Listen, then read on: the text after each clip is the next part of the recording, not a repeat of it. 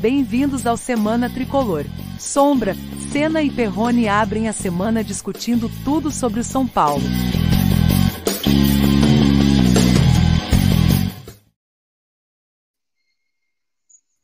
Bacana! Sejam bem-vindos! Tá começando o Semana Tricolor, como já vira tradição, às segundas-feiras, 8 e 15 da noite, pontualmente, começando o Semana Tricolor, com apoio dos nossos patrocinadores, da Infolan, da iSanfer, né? De Midstore e também da Caneca 360. Né? O Semana Tricolor, o programa que visa dedicar o espaço a tudo o que aconteceu nos últimos dias e aquilo que acontecerá durante todo o resto da semana. Nosso muito obrigado. Se você ainda não estiver inscrito no canal Semana Tricolor, tá aqui no rodapé da página. Inscreva-se no canal, tá lá, bit.ly barra Semana Tricolor. Tá aí o atalho, né, para você chegar lá e fazer a sua inscrição no canal Semana Tricolor. Você está assistindo esse programa aqui também, não só pelo canal Semana Tricolor, seja bem-vindo, você que já está no canal Semana Tricolor inscrito, também já está acompanhando, também pelo YouTube da Arquibancada Tricolor, o Arquitube, também pelo Facebook do Daniel Perrone e pelo meu canal aqui, o Sombra Tricolor, né, no YouTube. Sejam bem-vindos, hein? Hoje convidados especiais, teremos convidado convidado especiais convidado especial. Tem pedigree São Paulino forte, né? É, tem aquela tradição São Paulina que a gente às vezes tanto prega que falta no tricolor. Não é isso, Daniel? Boa noite. É isso, Sombra. Nosso convidado é muito especial. É, é uma das pessoas que participou da, da, da criação do novo Estatuto do São Paulo, estatuto esse que a gente vai dissecar hoje, ver o que deu errado, o que, que falta para melhorar, se o que estão fazendo é, vai oxigenar o clube ou se vai engessar ainda mais. A gente tem uma pessoa que esteve lá dentro para falar para a gente e falar para o nosso seguidor, né? Por que, que as pessoas estão querendo alterar o Estatuto do São Paulo hoje, Sombra?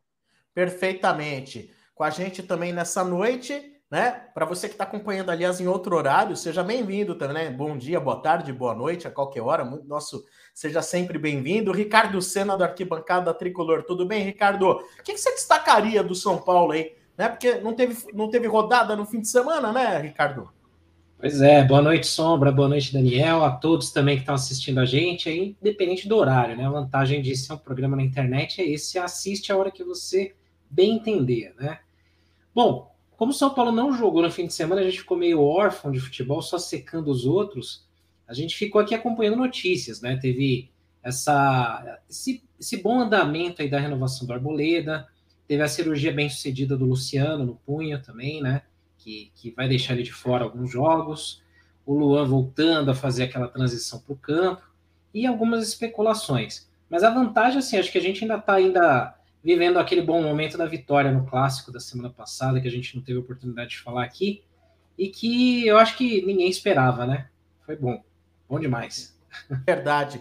Tá, tá, tá com cheiro de renovação o Arboleda, o Daniel, porque é, eu vi uma informação aí que teria sido passada pelo André Hernan, da, da Globo, né? Dos canais da Globo, dando conta de que a coisa parece que evoluiu para um final feliz. É, então, eu ia te falar, Sombra, é, quando o André Hernan é, fala, é que realmente a coisa está bem encaminhada. É, são dois portais que são, assim, muito confiáveis em termos de, de, de negociações. Um deles é o Globoesporte.com é, e o outro é o UOL. Quando sai nesses dois, também na ESPN, a ESPN também é muito, muito confiável, principalmente as notícias que vêm do nosso amigo André Plihal, uh, a gente pode confiar. Então, assim, é, o Arboleda, a renovação era difícil porque o Arboleda pediu o teto do, do, do valor do São Paulo e deve rolar aí, né, gente, uma, uma luva também, né, como rola com todas as renovações. Mas uh, eu acredito que, o, que, a diretoria do São Paulo sabe que ele é um dos pilares desse time titular. Com o Arboleda, o time é um, sem o Arboleda, o time é outro. E acredito que, por causa disso, é, eles façam um esforço enorme para manter o Arboleda e também a gente tem que eliminar alguns outros que estão aí no elenco, né, para o Arboleda ficar. O problema definitivamente não é o Arboleda, nem dentro e nem fora de campo. É, é, verdade, é verdade. E um palpite aí, só, eu sei que não tem muito a ver com São Paulo, mas um palpite, vai ter final de Libertadores? Vocês acham que vai dar Palmeiras ou Flamengo? Eu já postei que vai dar Flamengo. Eu não vou te falar, eu não vou te falar qual é o, o, o, o site de apostas, mas o site de apostas que também patrocina o São Paulo, patrocina o Flamengo e tá botando lá um Black Friday. Eu falei, ah, não, mas é, é mais um incentivo aí para secar o nosso adversário. É, e é. você, Ricardo, acha que vai dar Flamengo? Mas é, assim, é, com a raz... você tá com a razão ou com aquela coisa de rival? Não, não, tô com a razão e com um pouquinho de rivalidade também, né? Mas é vermelho e preto, tem o Zico, que eu gosto demais, né? Então tá aí no meio. Mas acho que o Flamengo é mais time, tá num momento melhor aí. Acho que a gente ajudou a instalar, como diz o Marcão lá, o apocalipse, né? O apocalipse. Sombra um dos dois, sombra um dos dois vai alcançar a gente em termos de Libertadores, que seja o Flamengo, né? Nesse caso, sim, que seja o Flamengo, né? Agora, até quando que a gente vai ficar estacionado vendo os outros encostarem ou passarem, o que é provável? A gente pode fazer essa pergunta para o próprio convidado de hoje, né?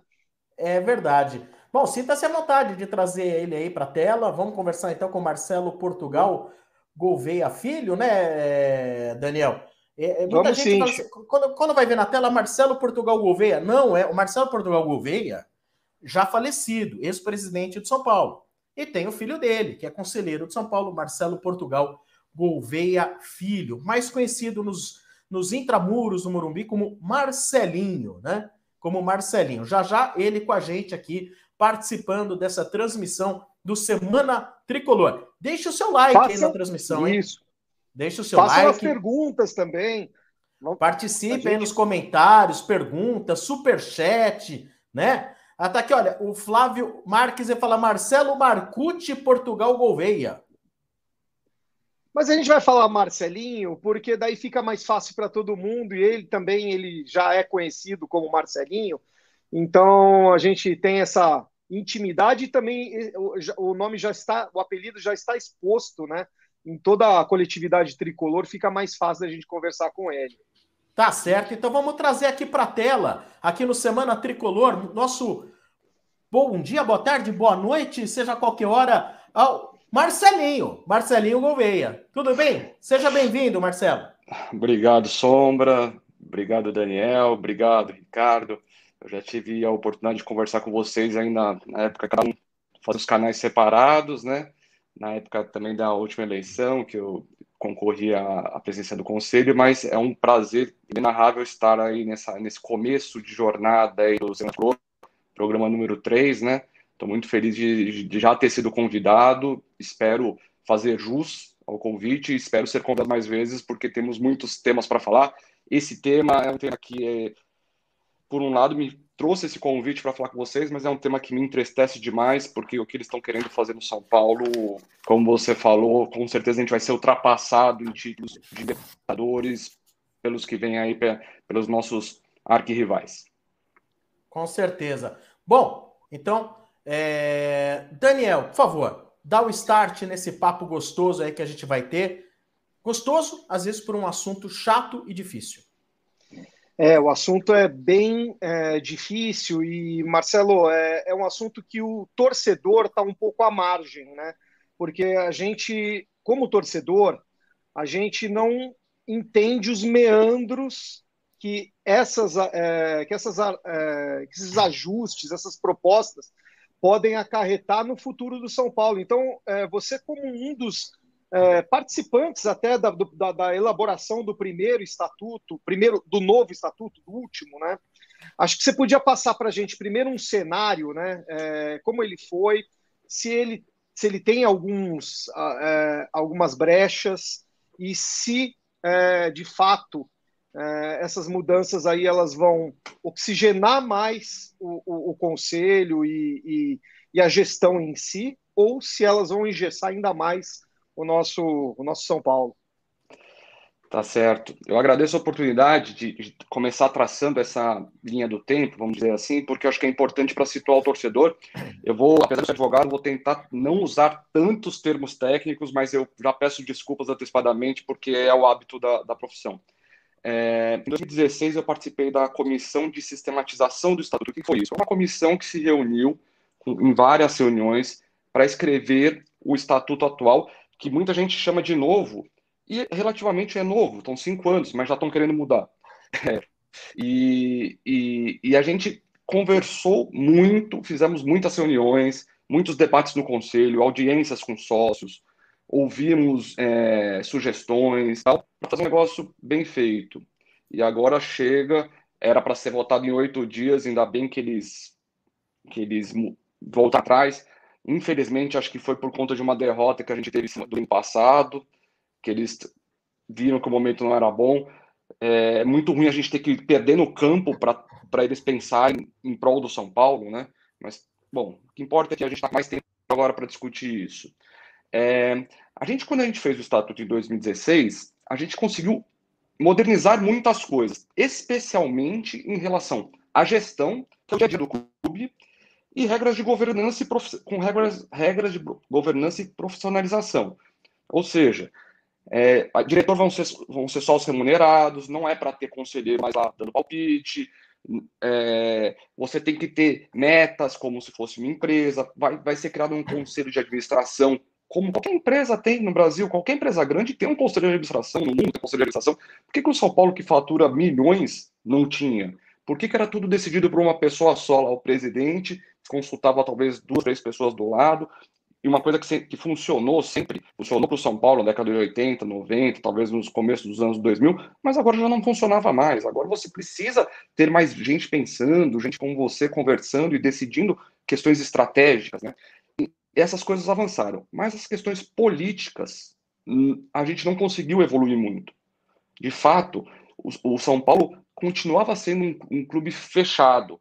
Teve algumas melhoras pequenas, por exemplo, na eleição do ano passado, o sócio podia votar cruzado, ele podia escolher os melhores nomes de cada chapa. Isso era uma coisa que era positiva, porque fazia com que você pudesse escolher os melhores. E agora, já adiantando, as propostas são no sentido de que você vote em, em chapas fechadas, então você não escolhe os melhores nomes. Você escolhe uma chapa fechada e, e pode ter nomes bons do outro lado que você não possa escolher. É, isso foi uma, uma, uma uma coisa que evoluiu, assim, mas evoluiu muito pouco. E o que, que acontece? Agora eles apresentaram, quando eu falo eles, são 82 conselheiros do grupo de situação, que é um grupo que tem ampla maioria no Conselho Deliberativo do São Paulo hoje, apresentaram uma série de mudanças, de propostas de mudanças, que são em conjunto, então não dá nem para falar assim, olha, com aquela eu concordo, mas com essa não. Ah, mas então tem que votar de uma ou voltar sim para tudo ou não para tudo. É, e daí, o que, que acontece? Eles estão querendo tornar o clube mais fechado ainda, tornar menos democrático. Então, todas as eleições, agora, como eu falei, já fechada, é, é, para você ter oposição, você, você vai ter uma dificuldade enorme para juntar assinaturas de vitalícios que é necessário para formar uma chapa. Porque antes você não tinha a, primeira chapa precisa ter 55, mas a, a, outra chapa poderia ser com menos. Agora não. Se, se uma chapa tiver 55, as outras não, não vão entrar se não tiverem. Então, assim, o que vai acontecer daqui para frente, Sombra? Daqui a uns sete anos, talvez na eleição de 2029, ou agora eles estão falando de ter dois mandatos, é, então 2032, é, vai ter uma chapa só. Uma chapa como era na época da ditadura que você não podia ter o exercício, do voto, que chegava lá, a pessoa nomeava todos os governadores, prefeitos, os biônicos, né? Para os mais antigos lembram disso.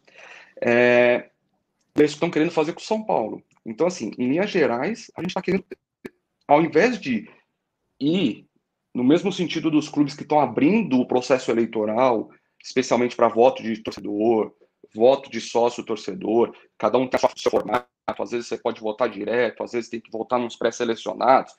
Tem alguns formatos que precisa ver qual é o melhor para São Paulo, mas isso é uma coisa que você vê em um, dois meses você tem uma resposta. Não um ano, como eles falaram que eles precisam estudar isso. É... ao invés de você ir para esse lado, não, você está indo para o lado que 55 pessoas vão assinar lá, e eles têm talvez mais que isso, então com 66 já matematicamente eles vão inviabilizar que exista uma segunda chapa.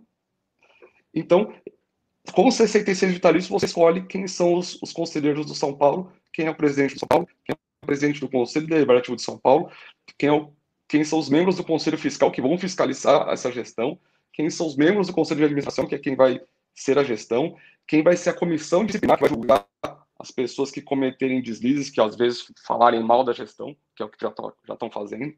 Então, assim, 66 vai decidir tudo. Em Minas Gerais, para introdução, é isso que eu queria colocar e depois a gente pode ir de, de, alteração em alteração. Eu sei que vocês já ouviram falar de algumas, e eu estou podendo falar isso porque agora era confidencial esse assunto, mas o presidente do conselho percebeu que esse assunto não pode ser confidencial, então agora caiu a confidencialidade, então eu posso falar de todas as, as alterações propostas. É, me diz uma coisa, é, se me permite começar com uma pergunta. É assim, existe uma cara, o artífice dessa situação, de, desse, desse golpe? Quem é o grande artífice? Dá para ter, tem nome esse golpe, né? Esse golpe tem cara, né? Ou é um partido político dentro de São Paulo? Quem que é o grande artífice disso? Você saberia dizer, Marcelo? Eu não, eu não sei exatamente quem escreveu, mas eu duvido que as 82 pessoas que assinaram o requerimento escreveram. Eu duvido que isso foi escrito a 82 mãos. A gente, para escrever um estatuto inteiro, a, é, a gente tinha 12 pessoas pensando, e mesmo assim foi escrito por três pessoas, porque, obviamente, para viabilizar a coisa em si, você tem que ter um linguajar único, você não pode adiantar, não dá para cada um fazer, fazer uma parte e você juntar um, uma coxa de retalhos. Você... Então, assim, com certeza foram poucas pessoas que escreveram, mas nesse momento, o que vale pro torcedor é que é conhecida a lista dos 82 que assinaram e fizeram esse requerimento. E quando eu falo é conhecida a lista, pelo amor de Deus, torcedor, não quero que você vá cobrar com violência, obviamente, nenhum desses caras que assinaram isso. Mas você pode conversar com eles e querer entender qual a razão daquilo. Por que, Senna, a pessoa que está lá eleita, eleita com, com mandato até 2023, por que, que ela está propondo ali que o mandato dela mesma tem que ir até 2026? Ela está achando que ela é o melhor para o São Paulo e ela não, tá, não pode se sujeitar a uma eleição em 2023? para o sócio, por enquanto é o sócio, mas poderia ser para o torcedor, para o sócio torcedor, ela não pode se sujeitar a esse cara votar nela ou não, se ela estiver fazendo um bom trabalho, vota nela, mas não, ela está aumentando o próprio mandato. A gente aqui, vamos, vamos pôr assim no, no, no, que funciona, talvez, com exemplo, no, no lugar do torcedor. Quem nunca ouviu na política vereador ou deputado fazendo um projeto de lei para aumentar o próprio salário? Isso a gente ouve toda hora, né? A gente não fica inconformado com isso. Quando você ouve uma coisa assim, você fala, putz, o cara tá querendo aumentar o salário. Isso é o fim da brincadeira. No São Paulo, os caras estão querendo aumentar o próprio mandato. E ninguém fala nada. E acha normal. Mas, é, é Marcelinho, tá eu, eu perguntei para alguns conselheiros da situação, né? Dessa situação agora, e eles me deram duas, é, dois detalhes aí que eu queria compartilhar com vocês para realmente entender por que que está é, tá todo mundo assinando é, essas propostas. A primeira é que eles ainda estão, eles assinaram para colocar essas propostas em discussão. Então isso é, um, é uma das é uma das é, um dos argumentos de alguns conselheiros que eu conversei e o outro argumento é que, aí esse argumento eu acho nonsense demais, até, por, até tem um termo dentro lá da proposta que é a harmonia, né? Atentado à harmonia do clube, que é assim para é, pacificar o clube. Essa, esse é um outro argumento que eu ouvi de alguns conselheiros, de algumas pessoas é, é, que assinaram né, esse, é, essas propostas e a gente pode discutir isso. Eu acho que isso realmente é, é, é para. É, essa reunião que vai ter aí, que ia ser em sete dias, oito dias, e que não, vai ser agora no final do Campeonato Brasileiro, é para você discutir as propostas ou já é para você votar as propostas da maneira como foram encaminhadas e, e acabou? Tá, seguinte, vamos lá, vamos por parte. Vamos primeiro por esse primeiro argumento. É, desculpa, porque às vezes eu dou risada, mas não é para dar risada, é trágico. Mas é que, é, é, que o argumento chega a ser tão nonsense como você colocou que, assim, choca. É... Sobre a questão da discussão. Eles deviam ter, então, escrito na, na petição que eles assinaram que aquilo eles só queriam que fosse discutido, mas não fosse aprovado. Não está escrito isso. Está escrito que eles queriam, eles, eles escreveram que era para debate, porque é obrigatório, mas eles queriam que levasse isso para aprovação. Esse argumento do debate, se fosse, você tem que ver como é que estão sendo as reuniões até hoje dessa gestão. Se fosse um ambiente com debates, eu ia falar para você, putz, ótimo. Vamos fazer debates, vamos engrandecer, vamos tentar entender o que é melhor para São Paulo, vamos colocar assim e tal. É, já teve mudanças estatutárias esse ano, com coisas pequenas que precisavam ser mudadas para adaptação à legislação. Não teve debate algum. Foi posta lá. Quando a gente colocou da oposição na reunião, falando, vamos debater. Não, não, se vocês quiserem, vocês apresentam outra proposta e a gente faz uma nova reunião. Isso foi dito pelo presidente do conselho na reunião que teve para discutir umas outras propostas. Teve reunião quinta-feira Quinta-feira ia ter essa reunião, mas teve uma reunião ordinária também. Uma ordinária e uma extraordinária. A reunião ordinária, sabe quanto tempo demorou a reunião? 11 minutos. 11 minutos entre tocar o hino do São Paulo, respeitar um minuto de silêncio pelos falecidos, ler a ata, passar um vídeo de homenagem. 11 minutos. Por que, Marcelinho? Por que teve somente 11 minutos? Por quê? Porque não, não ia ter existe discussão. debate porque é, existia até o ano passado, na outra gestão, e em todas as gestões passadas, um item, um item na, na convocação que fala assuntos gerais de interesse da instituição. Nesse item, os conselheiros poderiam se escrever, podiam se inscrever e falar sobre qualquer assunto relacionado ao São Paulo. Sobre qualquer assunto. Eu poderia ir lá e falar sobre futebol. Olha, sou contra a contratação do fulaninho. O outro poderia ir lá e falar: olha, eu sou contra a mudança da lanchonete. Nesses, nessas, você poderia ser a voz. Nessa gestão acabou isso. A reunião agora está voltando a estar tá tendo algumas reuniões sendo híbridas, mas a, a, parte, quem participa à distância, participa em modo webinar. Não sei se vocês conhecem a apresentação do webinar do Zoom, que é um outro aplicativo, né? Que você não tem, você não pode nem falar, você tem que pedir a palavra. Teve uma reunião que eu pedi a palavra para falar de um assunto que tinha sido falado uma mentira na reunião e a, a, minha palavra foi a palavra foi indeferida pelo presidente e eu tinha pedido pela ordem ali para falar ele indeferiu a palavra e não deixou falar sobre o assunto então assim você não pode falar então a reunião não dura então assim esses conselheiros eu ouvi um conselheiro um dos conselheiros que falando sobre esse argumento do debate esse conselheiro especificamente que eu ouvi não vou citar o nome porque não vem ao caso, mas ele, ele assumiu o mandato agora. Eu quero que ele me responda qual reunião que ele participou desde janeiro que teve debate sobre qualquer assunto. Me fala uma reunião que teve um debate sobre qualquer assunto. Nenhuma reunião teve debate esse ano. Não tem debate. Então, apostar que eu ia fazer uma proposta que ia ser debatida é apostar no contra o que vem ocorrendo todo esse ano. E eu dei exemplos aqui, eu comecei a responder essa pergunta, com reuniões para tratar especificamente de uma alteração estatutária menor. E não foi dado debate, foi falado claramente para o presidente. Se você tiver uma outra proposta, vocês apresentam outra proposta, vou pôr em votação como eu pus essa em outra reunião. E efetivamente pôs em votação em outra, sem debate. E, obviamente, como a, a, a maioria da situação, eles aprovam o que eles quiserem. Não tem debate algum. O segundo argumento da pacificação. Eu, Marcelo, é, já participei de várias gestões no São Paulo. Também já sou oposição há um tempo. Conheço de política de clubes em vários lugares. E sei que quem. E também isso reflete muitas vezes a própria política nacional.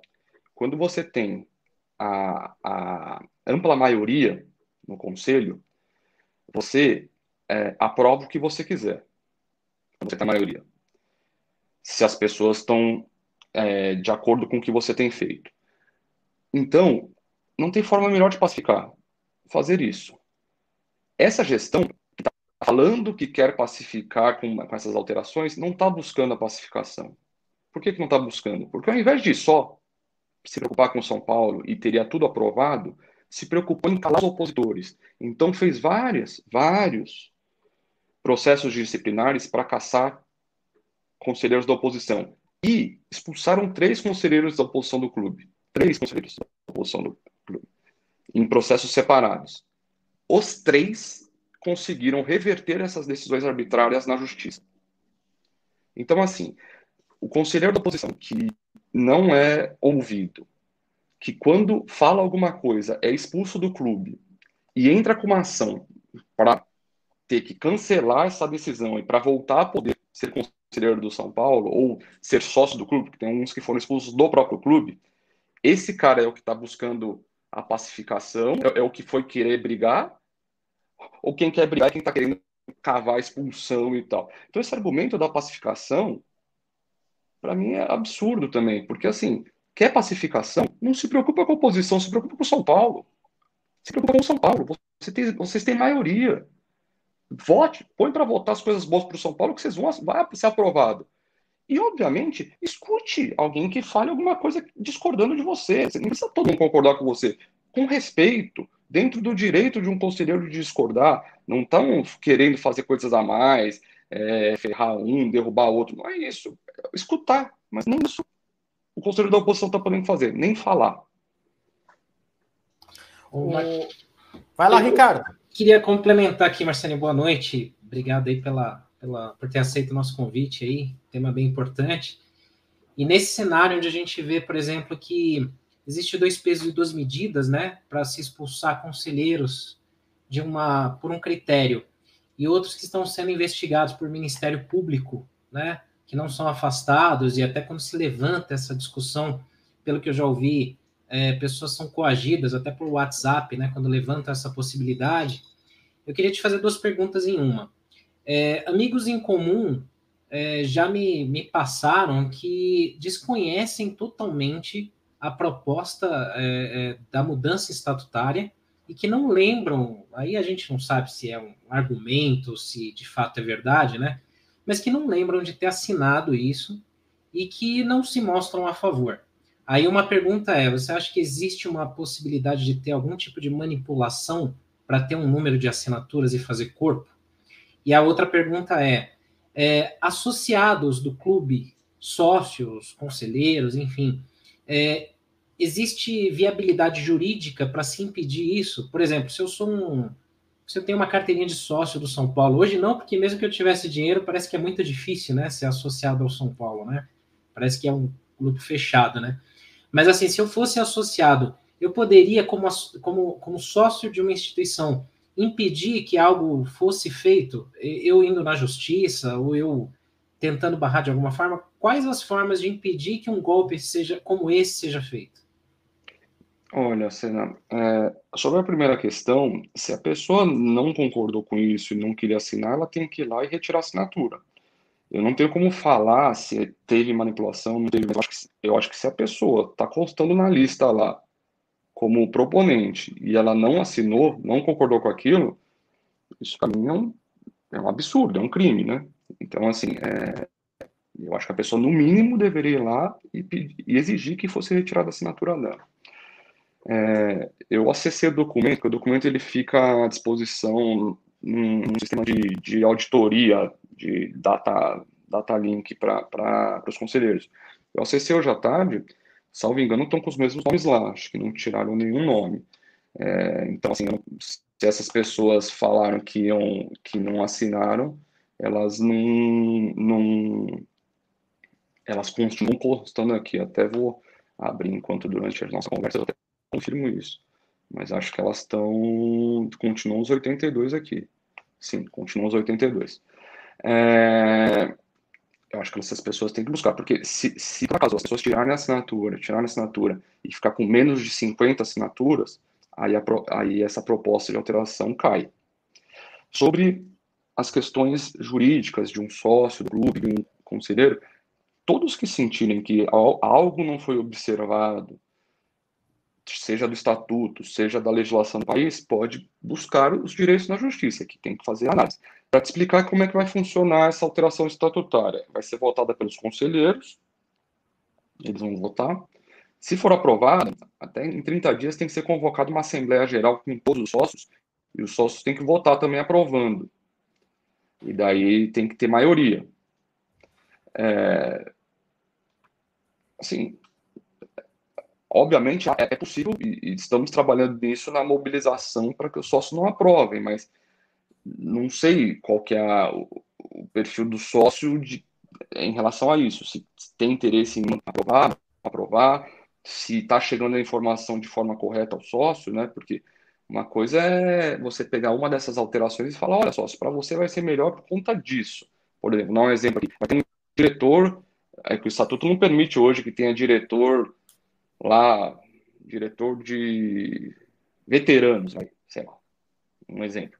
Ó, agora vai ter o diretor de veteranos. Se você é a favor do diretor de veteranos, então acho que você tem que aprovar. Só que mal sabe ele que ele está aprovando trocentas outras coisas que tiram poderes dele mesmo sócio de a cada três anos analisar se os conselheiros estão fazendo um bom trabalho ou não, por exemplo. É perfeitamente, perfeitamente. É bem complicado mesmo. A gente vai dar prosseguimento, temos muitas questões, todos nós aqui temos muitas questões, também as pessoas que estão participando aqui certamente estão colocando muitas informações, muitos, muitos questionamentos. Porém, antes, o, o, Daniel Perrone vai trazer também o recado de um dos nossos apoiadores, a Infolan. Diga, Dani. Infolan, galera, soluções em tecnologia da informação. A Infolan é uma empresa especializada em computadores, né? A especialidade é Apple, mas elas também atendem outras marcas e modelos, tá? Se você tem um computador lento, se você tem um computador que está é, com algum defeito no monitor, ou então no teclado. Você pode conversar com o Alessandro e com a galera da Infolan.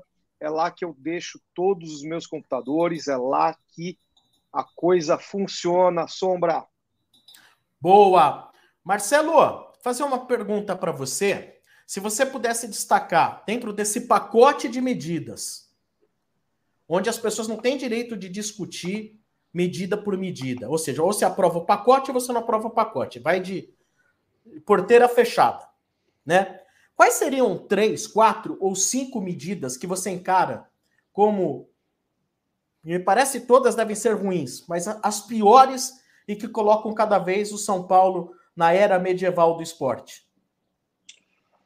Olha, é... vou falar umas duas ou três assim que acho que já vai resumir bem a questão. Na questão política, essa questão de necessidade de assinatura dos conselheiros vitalícios, para fazer a chapa e vai manter o número de 55. Qual que é o problema aí? Qual que é a pegadinha aí? Hoje era 55, você vai falar, pô, mas continua 55. Só que hoje são 160 conselheiros vitalícios. E o projeto é que diminua para 120. E se você perguntar, Marcelo, você pessoalmente é, é contra diminuir para 120?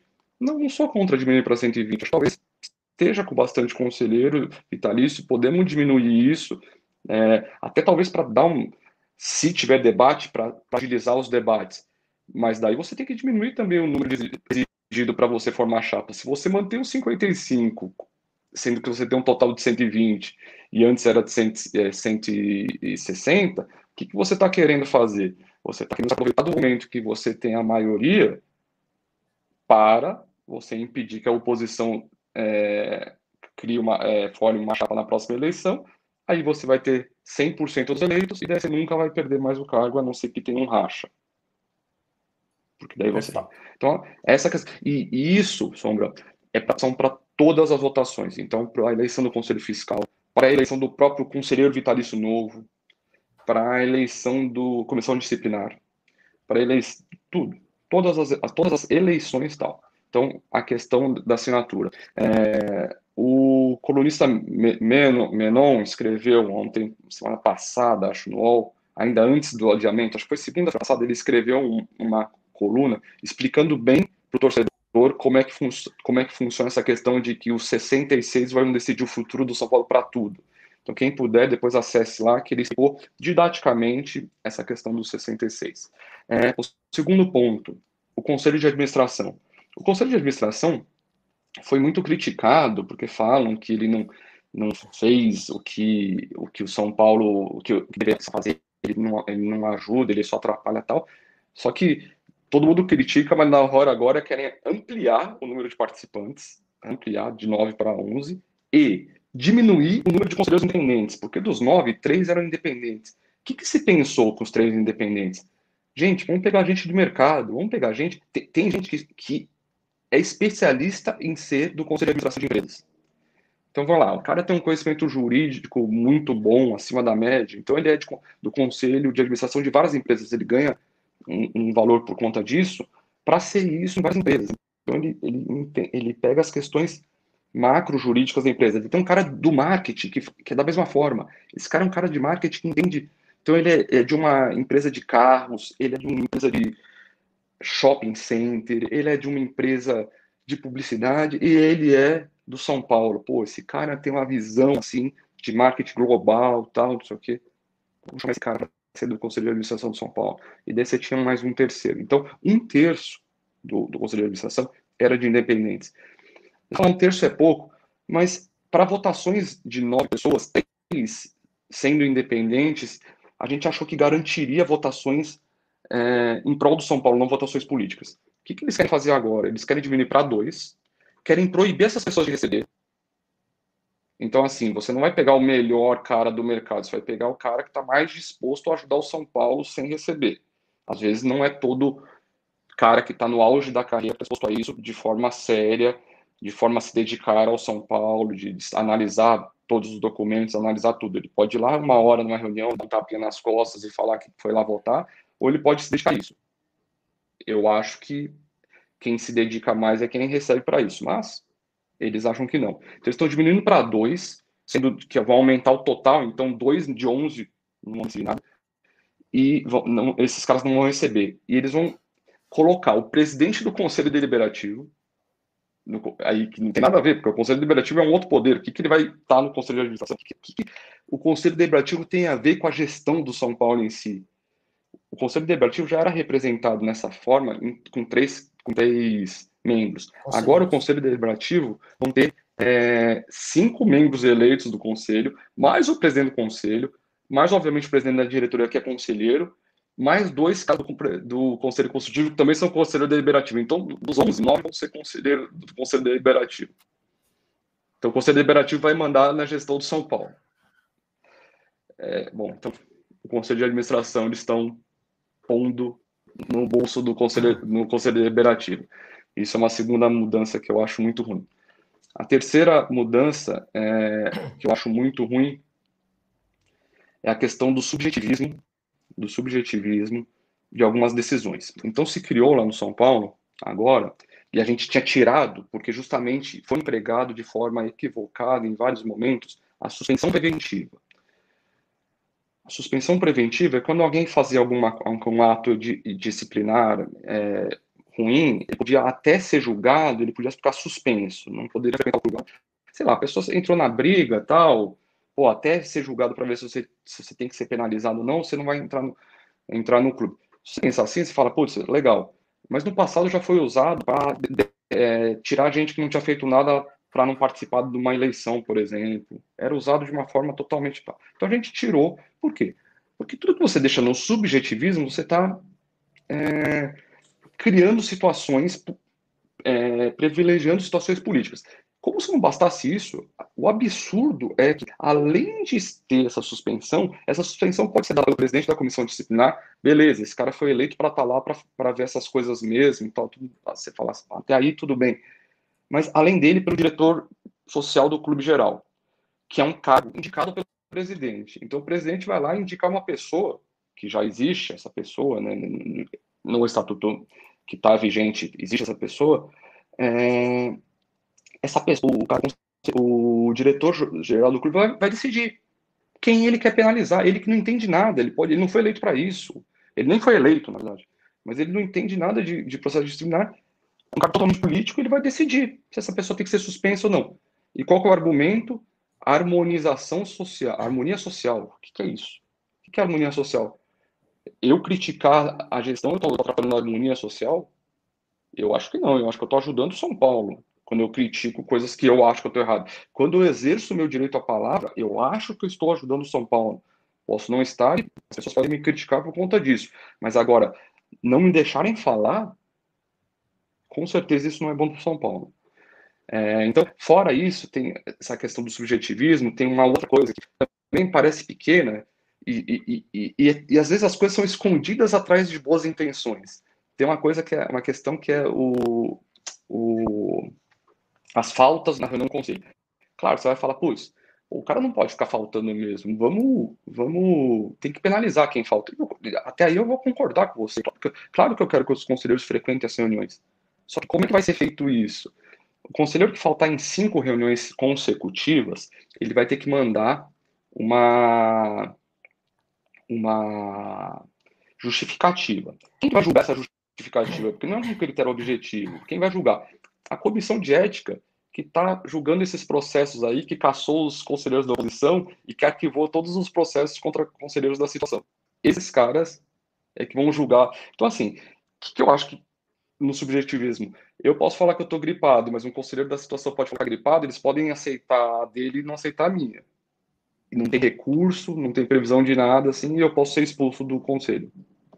Então, assim, mais um subjetivismo. Espero que não aconteça, mas infelizmente essa gestão não está não tá me dando a confiança de que essas coisas não vão acontecer.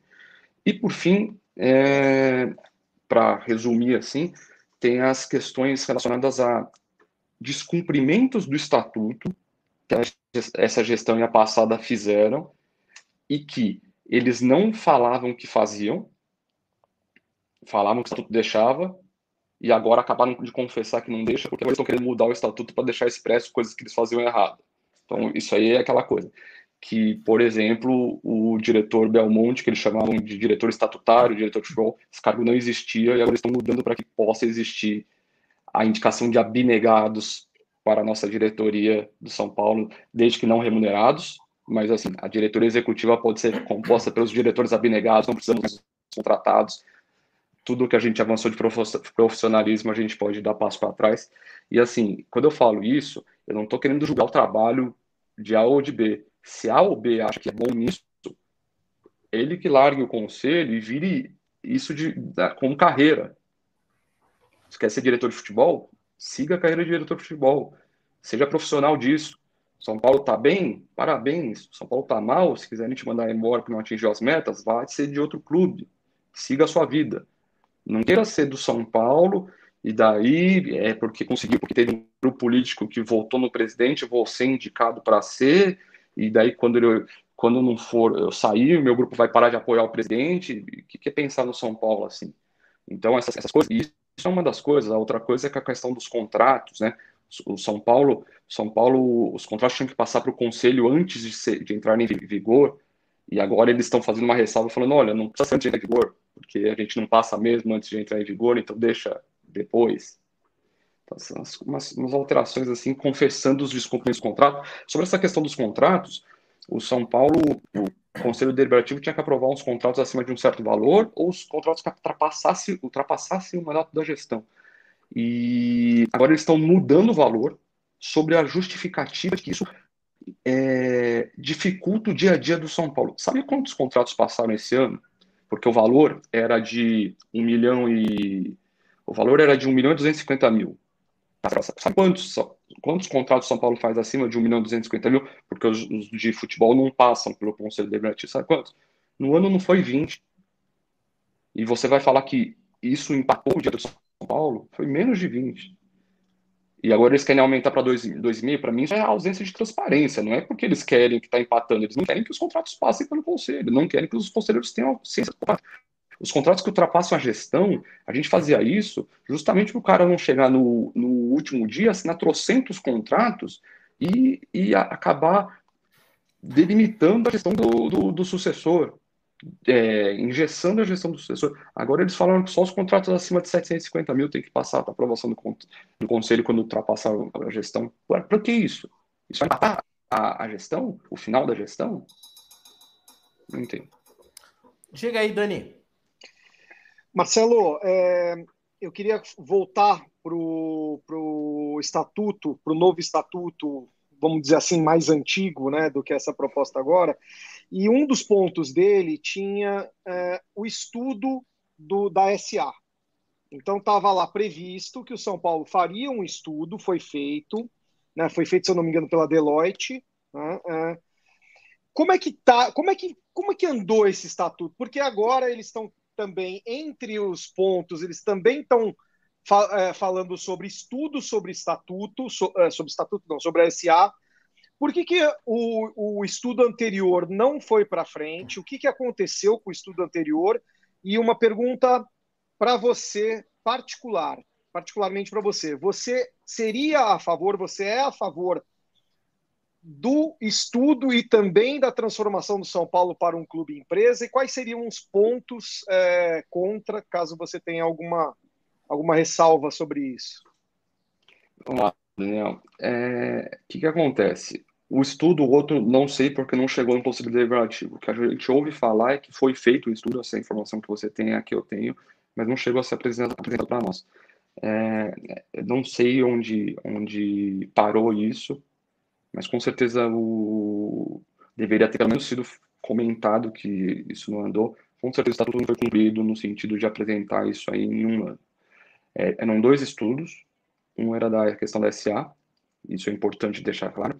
E o outro é a questão do voto, da participação do voto do torcedor e do sócio-torcedor, eventualmente, ou do sócio diretamente para presidente, que também isso, isso é uma coisa que eu acho que talvez, é, na minha opinião pessoal, é, talvez seja mais importante no curto prazo, porque é uma coisa mais palpável e muito mais fácil. Os outros clubes já fizeram isso.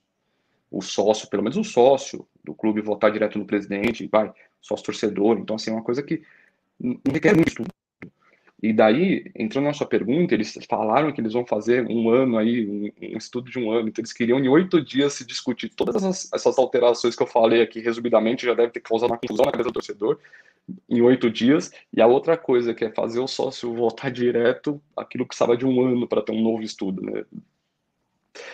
Se, se, se, o torcedor parar para pensar por que uma coisa demora oito dias e outra um ano, talvez ela vai conseguir ter a resposta de qual é, qual é a real intenção de quem lançou essa bomba de fumaça para tirar o foco no mesmo dia da, da alteração estatutária.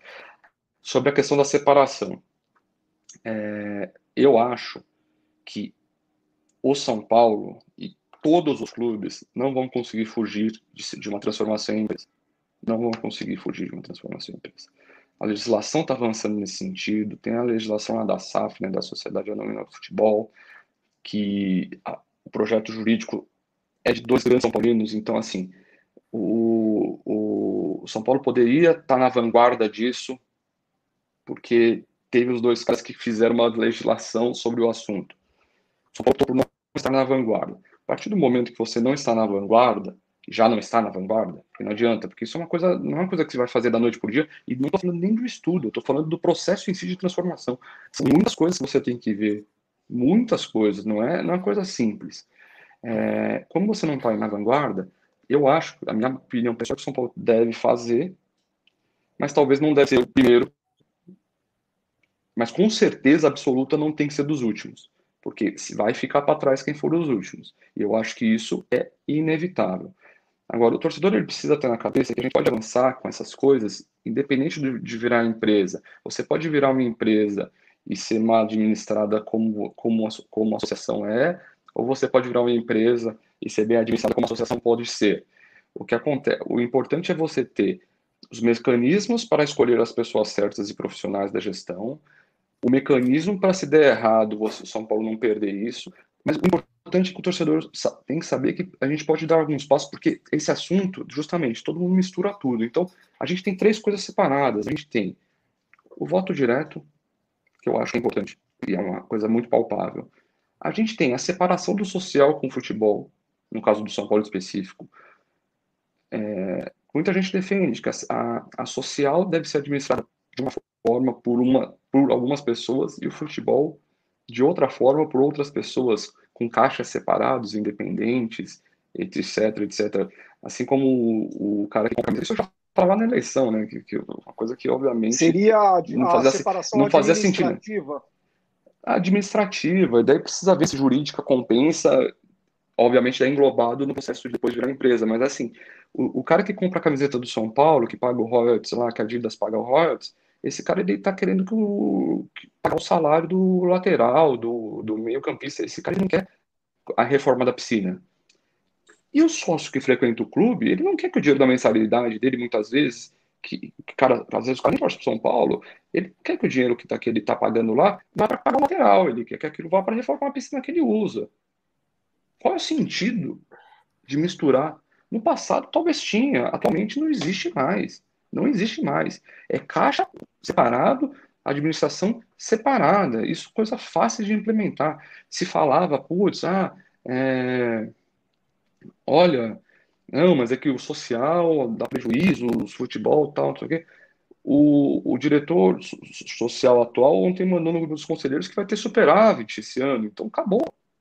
Não, se vai ter superávit, esse dinheiro tem que ficar para social mesmo. Não tem que esse dinheiro ir para o futebol. O, futebol com certeza vai ter prejuízo. O São Paulo, como um todo, vai ter um prejuízo gigantesco, gigantesco. Talvez maior do que dos últimos anos, que já foram gigantescos. E a gestão falou que ia diminuir isso, eu não vi. Acho que ele tiveram algumas coisas para diminuir, mas não vi uma luta muito séria nesse sentido. É, na minha opinião pessoal também, aí estou falando minha opinião pessoal de torcedor, de conselheiro, continuamos fazendo contratações bizarras, como a gente já fez no ano passado, que, é, que acaba sendo o grande rombo do São Paulo, né? O rombo do São Paulo acaba sendo essas contratações. É, a contratação do jogador que não joga é o que põe o São Paulo no buraco. Porque uma coisa é você contratar um jogador que não vai ser o titular absoluto, mas que vai ser aquele cara que vai ajudar no ajudar no elenco, apoio no elenco, vai entrar num jogo que o titular estiver suspenso, vai usar a temporada revezar tal. Agora, aquele jogador que entra do terceiro time e não joga e você gastou dinheiro para contratar, esse cara é um dinheiro perdido do São Paulo, que com certeza tem alguém na base que poderia fazer a mesma função, com certeza. E o São Paulo. Peço desculpas por ter mudado de assunto, é que o torcedor aflora nessa hora, né? É verdade. Diga aí, Ricardo. É, eu tenho um comentário aqui, Marcelinho. Semana passada a gente teve aqui como convidado o Amir Somoge, que é um profissional de gestão esportiva, né, conhecido, tal, do marketing. E entre alguns modelos de, de administração, é, um que chama atenção bastante, que ele até comentou muito aqui, foi um modelo semelhante, claro que tem particularidades né, diferentes de economia e tudo, mas semelhante ao modelo do Bayern de Munique, que é uma SAF, né, uma sociedade anônima de futebol, mas que o clube ainda detém a maior a, a parte maioritária de, de, ações ou de ativos né, do clube, e ela consegue é, comercializar ou vender como se fosse um IPO né, de uma empresa, mas percentuais do clube. E pelo patrimônio, pelo tamanho do São Paulo, o São Paulo conseguiria reverter muito dessa dívida num cenário né, melhor dos mundos, claro, é, vendendo partes dessas ações para empresas, para interessados que poderiam ser parceiros do São Paulo numa gestão, é, é, numa cogestão, vai. É, pensando num modelo como esse, e eu entendo até que muita gente que esteja ligada ao clube hoje, conselheiros, associados e tal, possam até dentro de uma legitimidade de, de boa fé é, terem um certo receio de falar, poxa, mas a gente não pode passar o controle para alguém que a gente não, não sabe qual, qual, vai ser a intenção, vender para uma empresa e tal. Num modelo como esse, de uma SAF, onde o São Paulo ainda seria o maioritário, né, o, o dono das maiores ações, é, não seria possível algum tipo de trabalho é, para que, que fosse feita uma conscientização? O Sombra sempre fala isso muito no estágio 97, que é a coisa pode acontecer essa mudança poderia acontecer de dentro para fora, né? É, qual a viabilidade que você, convivendo esses anos todos aí, o seu pai sendo presidente por muito tempo, de, de acontecer algo nessa, nesse sentido? Do São Paulo ainda continuar sendo o São Paulo Futebol Clube, ninguém vai querer mudar escudo, camisa, cor, nem nada, né? As tradições são mantidas, mas você pode ter, sei lá, vou chutar aqui uma, uma Adidas, uma Coca-Cola, uma empresa assim que possa ser uma parceira. Você acha isso viável, possível algum dia? Sena, se você me perguntar, é, é, é, a, é a, o formato talvez que eu seja mais simpático, é, que eu prefira, assim. É, é, vamos lá, primeiro, o, o Rodrigo Monteiro de Castro, que foi um dos, dos elaboradores da, da, da lei da SAF aqui no Brasil, do projeto de lei, é, que agora já é, já, já é lei, é, ele se inspirou muito justamente se dando o exemplo no bairro.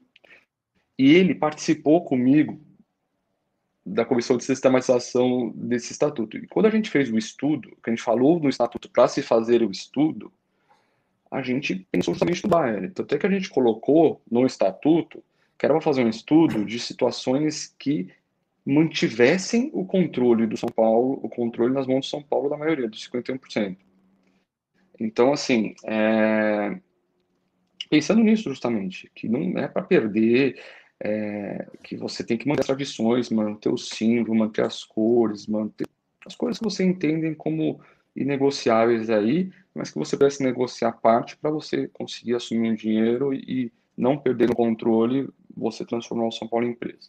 Obviamente, as empresas que elas vão exigir uma administração totalmente profissional, que é o que a gente tentou implementar com o estatuto, mas infelizmente as duas gestões até agora não foram por esse lado. É, me pergunta, isso aí, isso aí conseguiria de dentro para fora? Conseguiria se as pessoas tivessem essa intenção, mas com certeza as pessoas não têm. Isso aqui, essa mudança do estatuto mostra completamente isso. Elas não estão querendo abrir, elas estão querendo se fechar mais. Elas estão querendo mostrar que elas mesmas que mandam e elas vão continuar mandando e ninguém vai poder opinar e quem falar alguma coisa em contrário, a gente vai querer fora daqui. A gente não quer vozes dissonantes, a gente não quer oxigenação, a gente não quer mais pessoas mandando, a gente está fazendo um excelente trabalho. É isso o sinal de que não está passando. Você falou do que eu convivi lá e da administração do meu pai. Os anos, no começo dos anos 2000, foram os últimos, no modo de ver, que se, se comportava o amadorismo no, no, na administração do futebol. Era amador. Tinha algumas coisas profissionais? Algumas sim, mas era amador.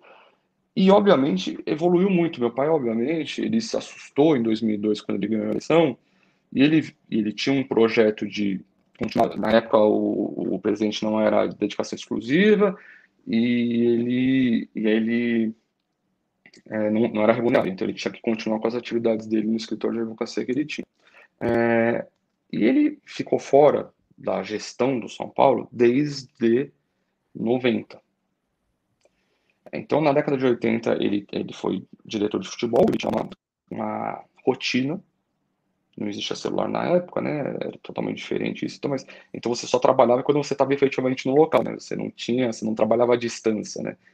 Home office é uma palavra que, nem, que a gente conheceu, o brasileiro conheceu direito aqui na pandemia, mas sem falar de home office, só com o celular você já começou a trabalhar à distância. Mas naquela época não tinha. Então, meu pai tinha os horários lá que era normalmente à noite. Às seis da tarde, ele saía do escritório na década de 80, ele ia lá pro CT, depois que o CT foi inaugurado, antigamente a administração era no Morumbi, ele ia para o Morumbi quando ele era diretor jurídico, foi diretor administrativo de São Paulo. Tal. Na década de 80, ele participou de várias gestões. É, quando ele foi eleito em 2002, ele estava pretendendo fazer algo parecido. E foi, obviamente, enviado, porque ali já começava a exigir muito dele à tarde, muitas vezes de manhã. Então ele tentava fazer uma rotina de de manhã não ir para o clube, à tarde ir para o clube e ficar até a noite. Mas ali já era uma coisa que você já via que era uma situação que estava se esgotando. Assim. O Juvenal depois assumiu, o Juvenal até por não ter uma profissão aqui no, em São Paulo, assim, que ele exercia, ele era fazendeiro, então ele não, ele tinha mais disponibilidade de tempo de ficar lá o dia inteiro. O Juvenal até passava o dia inteiro lá no São Paulo. Mas assim, é óbvio que hoje em dia a sua necessidade de dedicação é totalmente diferente, o profissionalismo é um caminho irreversível, mesmo em associações. O profissionalismo é irreversível. Só o São Paulo está querendo voltar no estatuto os abnegados. Está querendo achar que os abnegados, a pessoa que se dedica, a pessoa que está lá porque gosta, é a pessoa melhor do, do mundo. Hum, eu não acredito que esse seja o caminho. Tá certo. Papo muito bom, papo muito bom. Eu acho que assim, o papo da semana passada que nós tivemos aqui no Semana Tricolor com a Mir Somoge foi maravilhoso, ilustra toda a potencialidade que um clube como São Paulo tem, os caminhos. E hoje, não menos importante, esse papo com uma pessoa que conhece muito o DNA do Conselho do São Paulo, que é o Marcelo Gouveia, o Marcelinho, trazendo aí como é o Conselho, o que ele pensa, o que eles tentam fazer agora para deixar um pouco mais atrasado no sistema totalitário o, o São Paulo Futebol Clube. A gente vai continuar com essa conversa. Você que está aí, não esqueça de deixar o seu like, tá? Muito importante para nós. Tem no rodapé da página o link para você fazer a inscrição no canal Semana Tricolor, tá certo? Agora o Dani tem o um recado do Instituto Sanfer e na sequência a gente vem com mais debate, mais questionamentos. Boa, Sombra. Instituto Sanfer, AI Sanfer, invista em seu crescimento pessoal e profissional. Esse é um patrocinador da área da educação aqui do Semana Tricolor que eu gosto muito. Sem fins lucrativos, que, viram, que visa o desenvolvimento da sua profissão, potencializando o seu desempenho e também o seu bem-estar, porque você fazer uma coisa que você gosta, você trabalhar naquilo que você gosta, é o caminho da felicidade. É, os cursos da iSanfer, é, eles são é, de desenvolvimento pessoal, profissional e também formação de coaches. E eles estão com desconto em 20% em todos os planos, com o cupom iSanfer Tricolor 20%. Entra lá, institutosanfer.com.br, escolhe um curso e faz o seu desconto com o cupom iSanfer tricolor 20%. Sombra. Boa, sensacional. Obrigado, iSanfer. Marcelo, você já disse, e mesmo que não tivesse dito, acho que a maior parte da torcida já sentiu que não há nenhuma intenção de mudança para clube empresa. O caminho é contrário, pela vontade interna da boa parcela que compõe o Conselho Deliberativo. Então eu queria te perguntar, na prática, você concorda que debater a questão de clube empresa em relação ao São Paulo é importante, mas acaba sendo enxugar gelo? E na, na rabeira dessa pergunta, queria te perguntar: o que na prática você acha que poderia mudar esse mindset, essa mentalidade de boa parte do Conselho de São Paulo? O que, que seria? Um rebaixamento? Dois rebaixamentos? Por exemplo, os rivais se tornarem tetracampeões da Libertadores, tetracampeões mundiais. Asfixia financeira, por exemplo, que nem o meu, meu colega de programa no Estádio 97, o Marcão, ele já está tão desenganado do que pode vir a ser o São Paulo no futuro, que ele já prega, e eu estou tentando ainda amadurecer essa ideia, mas assim, ele prega asfixia financeira. O que, que é? Uma campanha maciça da torcida onde não se compra mais Premier para assistir, não se compra mais camisa do clube, não se consome mais nada dos patrocinadores do clube. Ou seja, asfixia financeira. Fala assim: ah, é? O clube é de vocês? Tá bom, mas não vai ser mais com o dinheiro do torcedor. Virem-se vocês para manter o São Paulo. Como você vê essas questões? Olha, é, eu, eu não acho que seja enxugar gelo debater o clube empresa, porque eu acho que, como eu falei, invariavelmente todos os clubes vão se transformar. E eu espero que o São Paulo não seja um dos últimos, como eu coloquei. Vai chegar um momento que você vai olhar para o do lado e vai ver. A gente está diferente. É inevitável. Rebaixamento, eu espero não precisar passar por isso. Eu sou torcedor do São Paulo, time não foi rebaixado. E eu não, mas eu também não tenho essa, essa, essa coisa, ah, meu, respeita quem quem não cai, time grande não cai. Caramba, a gente está correndo grandes riscos aqui. Eu tive uma briga lá com os conselheiros briga do bom sentido, de diálogo, né? os conselheiros é, achando que quando a gente ganhou do, do, do, Palmeiras, obviamente comemorando e tal, mas eu falei, ó, a comemoração tem que acabar hoje. Amanhã a gente tem que continuar nessa, nessa luta aqui. O próximo jogo é mais importante que esse E não tá, e não quero um papinho de pré-libertadores do caramba. A gente tem que ganhar o próximo jogo e, e na 28 rodada a gente vê onde a gente parou, mas vamos ganhar o próximo jogo. Vamos ganhar o próximo jogo. Eu não acho que rebaixamento é necessário para que, que aconteça. Essa questão da asfixia, eu acho que é uma ideologia, mas é que eu acho que na prática é muito difícil, porque você consegue convencer alguns, mas você não consegue convencer todos, e não vai ser aí que vai fazer a diferença aí na financeira. Asfixia financeira, o clube já está já tá gastando muito mais do que tem, pegando empréstimos cada vez maiores e comprometendo rendas futuras cada vez mais. É, o que eu acho que dá para fazer, talvez o caminho mais curto, é, primeiro, entender que os 260 conselheiros atualmente no São Paulo não são todos iguais. Não são todos iguais. É ruim, pelo menos eu me sinto mal, quando eu sou objeto de generalização, às vezes em rede social você acaba lendo alguma coisa, e eu não penso como a maioria lá. Então eu não sou igual a eles. Eu sou diferente. Eu posso, não, tô falando que eu sou melhor, mas eu sou diferente. Então, a gente tem que individualizar condutas. O caminho mais próximo que eu, que eu vejo é tem muito torcedor que conhece. Vocês são três pessoas influentes no São Paulo Futebol Clube. Vocês são pessoas que conhecem conselheiros. Vocês podem muito bem fazer caras assim e falar: olha, você leu direito lá, porque às vezes é questão jurídica que a pessoa não entende, não é familiarizada. Você leu o que, tá, que vocês estão propondo lá, você vai votar a favor. Essa é um tipo, esse é um tipo de pressão de fora para dentro. Vou repetir mais uma vez nessa entrevista, desculpa ser repetitivo, mas é que eu, depois as falas são cortadas e, e acontece. Sem violência, gente, sem violência. É cobrança no diálogo o torcedor tem que cobrar o conselheiro que ele conhece, seja via rede social, seja pessoalmente, seja o cara que você encontra na padaria, seja lá no clube, seja no estádio, qualquer lugar que você volte a encontrar. As pessoas agora estão voltando a sair de casa, graças a Deus a pandemia está. Não está terminando, mas estamos vacinados, então as pessoas estão voltando a frequentar lugar, ambientes assim. É, vamos focar nessa cobrança. Eu acho mais fácil mostrar a intenção da torcida para 260 pessoas do que convencer 18 milhões, 19, não sei como é que está a nossa torcida hoje, a não consumir um produto. É, é um caminho que eu acho mais fácil. Rebaixamento, eu acho que pode ser um chacoalho, pode, mas pode não dar, e, e, e, o preço a ser pago é muito grande, é muito grande, é muito grande. O que você vai perder de, não só de receita, mas questão de nossos filhos não merecem isso.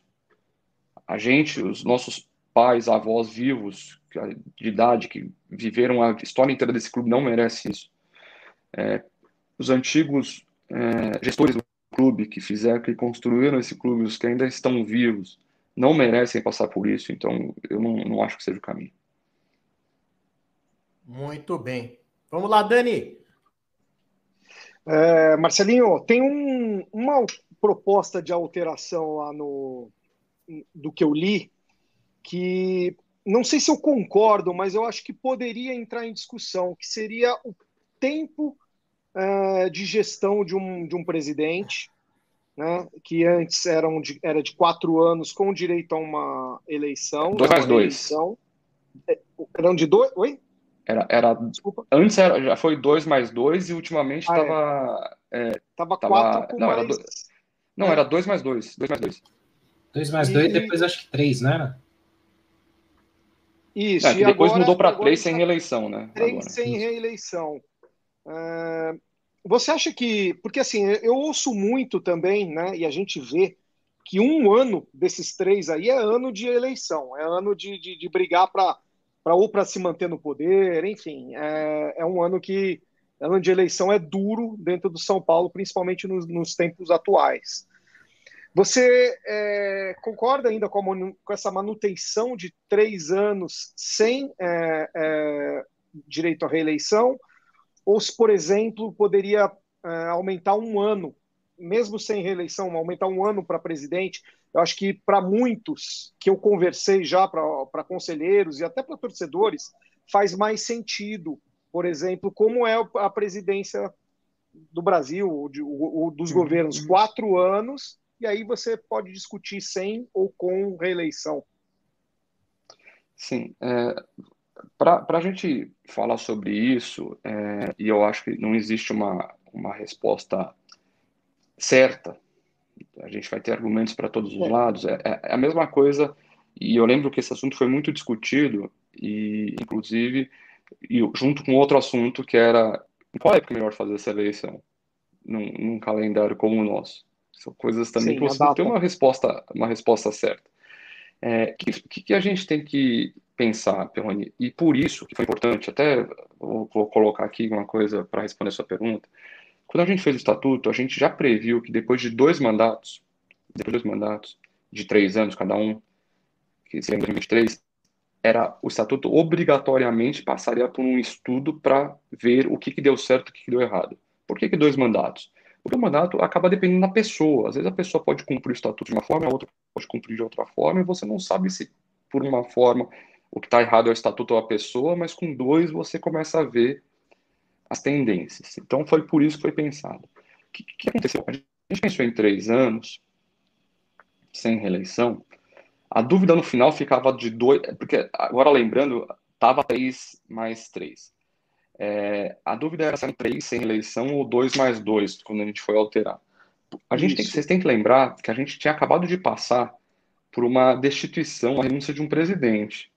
Você tem que lembrar o, movimento, o momento que a gente está em 2016. Não era um momento assim de vitórias ou um momento, pelo menos de sem frequentar páginas policiais. Não, a gente estava num momento difícil ali. Pensando em quatro anos naquele momento, a gente pensava, e se pegasse um cara que tivesse os mesmos problemas do que, do que renunciou? Como é que você fica quatro anos na mão desse cara? Por outro lado, a gente pensou, porque tem essa questão de falar, ah, mas o último ano é ano de eleição. Mas é justamente por isso que a gente falou, putz, sem eleição, com o cara profissional, ele não tem pensar em eleição. Ele não tem que pensar em sucessor, ele é profissional. Ele tem que fazer os três anos. Diferente de, de da política nacional, que às vezes a pessoa é política por carreira, a gente não queria que o presidente do São Paulo fosse político por carreira. A gente queria que no futuro, obviamente isso não é uma coisa de curto prazo, mas o objetivo é que isso fosse acontecer, que as pessoas estudassem para chegar nesse cargo. Que as pessoas buscassem uma profissionalização que a pessoa fosse é, estudar esportes, fazer talvez um, um, um, uma pós que tem de gestão esportiva. Esse é o objetivo. Não um cara que ficasse lá pensando, puta, eu preciso fazer meu sucessor, porque aqui tem esse negócio, eu não posso perder esse esquema aqui, então a gente precisa fazer o sucessor, porque senão não vai dar para dá, então eu tenho que passar meu ano pensando, meu último ano de gestão pensando nisso. Então, o objetivo não era esse. Agora, você fala quatro anos, eu te falo, olha, pode ser, mas podemos ter esse problema. É, o 2 mais 2 acaba daí, o segundo ano, o cara está efetivamente pensando em reeleição tal, é, por um lado dá a segurança de que se o cara está fazendo uma gestão muito ruim, ele não vai ser reeleito, mas por outro lado ele perde o mandato, a metade do mandato, só pensando em reeleição.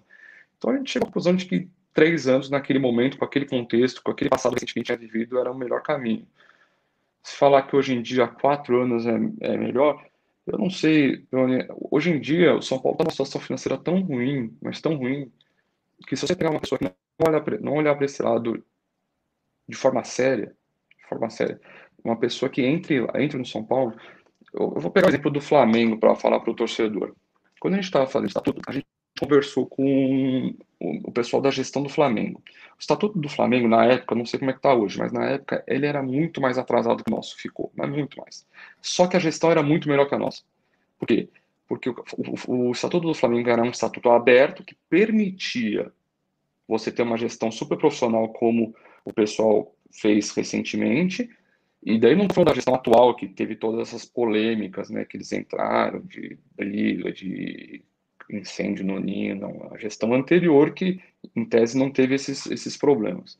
É, esses caras, eles chegaram um momento e falaram assim, olha, a gente para conseguir salvar o, o, Flamengo, a gente vai precisar passar um ano na penúria. Chegou faltando cinco rodadas para acabar o campeonato, eles estavam quase caindo. O, o, o, diretor de futebol que estava lá não conseguia dormir, obviamente, imagina a torcida em cima tal ele falou para o diretor financeiro, ó, a gente precisa contratar esse, esse, esse. E o diretor financeiro falou não, sabendo que se caísse ele ia ser o culpado. E ele foi dormir com isso debaixo do travesseiro. E eles deram sorte não caíram. E quatro ou cinco anos depois, o Flamengo virou o que virou. Porque isso foi em 2013, se não me engano.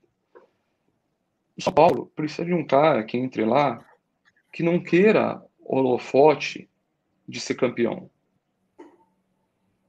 Eu não sou candidato, tá? Não estou não tô falando, não sou candidato, mas se, se Marcelo fosse assumir em 2022 a presença do São Paulo e eu quisesse ser responsável com um clube que eu aprendi a amar, que a minha família deve a vida, que meu tio avô ajudou a fundar, que meu pai presidiu em momentos muito importantes e que eu já tenho algumas participações e a do estatuto eu acho a mais importante. Se eu quisesse ser responsável com esse clube, a gente ia provavelmente ficar três anos ou quatro anos ou tal sem ganhar nada. Mas eu ia olhar com seriedade para as finanças e eu ia salvar o futuro do São Paulo para a gente ter um centenário. Porque se continuar desse jeito, a gente não chega no centenário. Não chega. Porque a, a dívida só cresce. E, e, engatando essa até a pergunta que está na tela, Alexandre, outras pessoas fizeram também, amigos fazem, né? É, a, a, responsabilização fiscal, né? É, é, um tema que é recorrente. No Flamengo foi talvez um dos pontos mais importantes para essa reviravolta que o Flamengo hoje vive, né? É, o que, que é, é, o que, que, seria necessário? Qual, quais seriam os, os pontos, os itens para que o São Paulo pudesse pelo menos ter uma responsabilização fiscal? Porque você pensa assim, é, de novo eu volto nos associados, né? Porque eu acho que assim, se é um clube com esse modelo e eu fosse sócio, eu ficaria muito preocupado, independente se eu sou só frequentador de piscinas, saunas, biribol e afins, é, desse clube quebrar, porque ele já tem uma dívida estratosférica que vai se multiplicando ano a ano e que aquilo, aquela água ainda vai rebater em mim em algum momento, né? É, o que, que pode ser feito para que pelo menos a responsabilização fiscal pudesse ser implementada de alguma forma no clube? É, tem, a gente tem regras no próprio estatuto de quando o, o, o, o balanço não corresponde ao orçamento. Se você tem uma variação acima de 5%, o, os responsáveis por isso têm que ser penalizados, mas eles cumprem a, a parte do estatuto que interessa, a parte que interessa eles não cumprem. O Profut tem é, regras de penalização por má gestão, por gestão temerária tal mas até aí também não, não acabam não pegando, não, não, não, não penalizam os, os, os gestores. É, o controle de narrativa é muito forte lá dentro, é muito forte. Por isso que quem fala algo em contrário não é bem-vindo. Porque para o sócio, a situação está ótima. Se a situação não tivesse ótima para o sócio, o sócio não, teria votado para eleger não sei quantos é, conselheiros da situação que fizeram a vitória do grupo da situação. Se para o sócio estivesse ruim, eles, eles não teriam. Então, assim, o sócio acredita que está tudo bem. Os conselheiros também acreditam que está tudo bem, porque eles continuam votando tudo que. Aprovam as contas, aprovam os orçamentos aprovam tudo. Então, assim, acho que eles não se incomodam. A gente recebe, antes de reunião, bimestralmente, a gente recebe lá um balancete bem resumido. Mas que recebe um balancete resumido aí da, da situação do São Paulo, é caótica. É caótica. É caótica. A gente pega empréstimos, a gente, a gente antecipa receitas, dando garantia a empréstimo, a esses empréstimos aí que a gente está pegando dos bancos, a gente está antecipando receita, é, televisão dos, dos, dos campeonatos, premiação, é, etc. A gente está. E o discurso é que está tudo bem, assim. Tá, o, o relatório do Conselho Fiscal mostra: olha, a situação está ruim, a gente está gastando mais do que do que está arrecadando, isso não pode acontecer. Mas o relatório acaba não sendo nem lido na reunião. A reunião de 11 minutos, eles nem leem coisa, porque eles Partindo do pressuposto, espero que os conselheiros estejam lendo em casa e te, estejam entendendo onde a gente está. Onde a gente está. É, dá para sair? Eu acho que dá.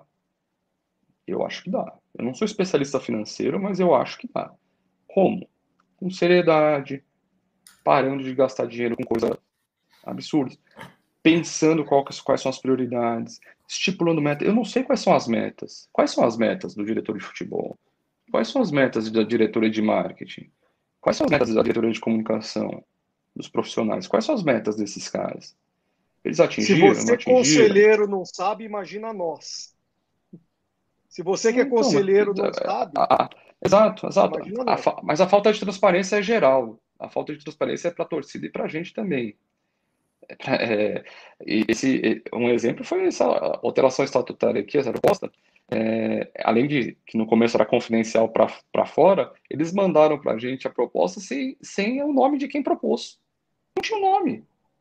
Eu tenho que aprovar sem saber quem propôs. Eu não sabia nem se tinham atingido as, as 50 assinaturas que eram obrigatórias.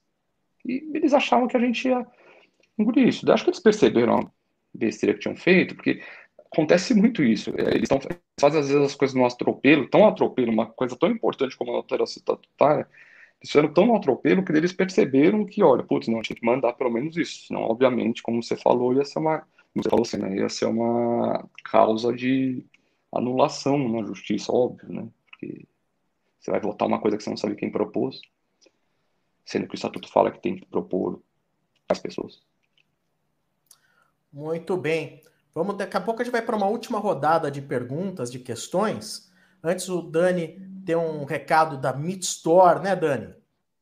Sim, Sombra. Meat Store, um novo jeito de se comprar carnes. Direto dos fazendeiros e dos maiores frigoríficos do mundo, você recebe na tua casa as melhores carnes refrigeradas ou congeladas bovinos, peixes, aves, suínos, cordeiros, até linha vegana tem e dry aged, que é uma carne espetacular.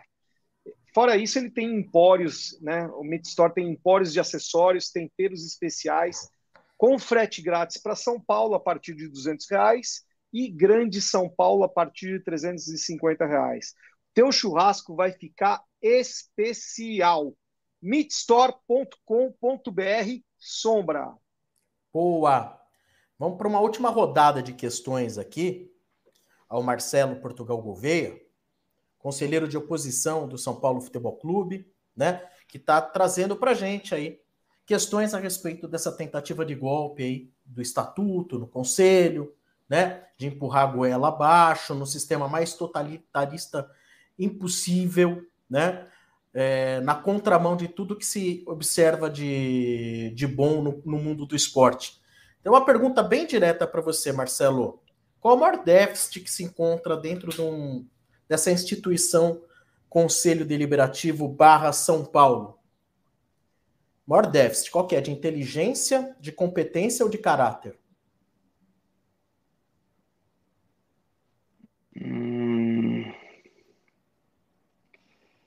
É, acho que metade de competência, metade de caráter.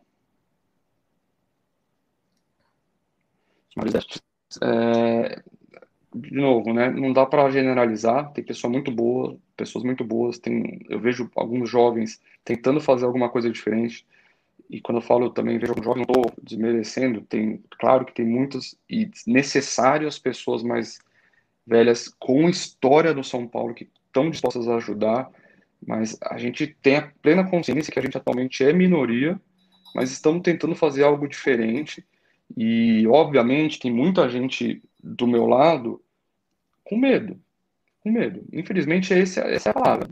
Hoje em dia, tem muitas coisas, as pessoas falam assim, putz, a gente podia tentar fazer isso. Ah, mas daí eu vou ser expulso, tal. Ah, e daí a gente não vai... E daí você vai falar, pô, mas o cara é, se apegando ao cargo. Não, não é isso. É que se, se acabar os, os, soldados todos, aí não tem luta. Aí não tem luta. Pelo menos não tem luta lá de dentro. A luta de fora vai ter que sempre existir. E é por isso que eu falei para vocês. O torcedor, ele precisa entender, esse assunto é muito chato. Eu queria estar tá falando aqui do, da escalação do jogo de quarta-feira. Eu queria estar tá falando que a gente vai se aproveitar, se Deus quiser, da ressaca da comemoração do Atlético Paranaense, vamos reviver o resultado da final da Libertadores de 2005, vamos golear quarta-feira. É isso que eu queria estar falando. Pode ser que aconteça. Mas quando, quando o Sombra coloca a palavra certa aqui, que é a questão da tentativa do golpe, isso o torcedor pode ter certeza que reflete no campo. Pode ter certeza que mais cedo ou mais tarde isso vai refletir no campo. Quando eu, eu recebi a convocação da reunião, ah, assim, pra, e, e vi que eu sabia que eles estavam tentando falar de uma, de, de uma mudança estatutária e tal, e vi que era isso mesmo, assim, foi como se eu tivesse tomado uma goleada. Tipo a do Flamengo, que nem teve jogo, tipo a do Inter no começo do ano. Eu não dormi à noite, eu não dormi à noite. Porque para mim, que sei lá de dentro o que vai acontecer, eu sei que essas goleadas vão passar a ser a nossa rotina. E como é que eu convenço meu filho de quatro anos a torcer o time que aprendi a amar? Como é que você, torcedor, vai fazer daqui a cinco anos, quando isso aí estourar, se a gente aguentar financeiramente, eu estou falando só a questão da, dessas mudanças estatutárias, daqui a dez anos. O que, que você, torcedor, faz na sua casa quando todo mundo fala que a coisa tá boa e você tá, às vezes, perdendo emprego, tá sem dinheiro para pôr comida em casa, tá, tá não sei o que, mas tá tudo, tá tudo ótimo, tá tudo ótimo. E daí chega uma pessoa e fala: Não, olha, acho que para mim não é isso, acho que você deveria fazer outra coisa. Você tenta ouvir essa pessoa mudar seu rumo? Ou você manda a pessoa embora, ela não pode falar nada e você vai seguir naquele rumo que não está dando certo? É isso que querem fazer com o São Paulo.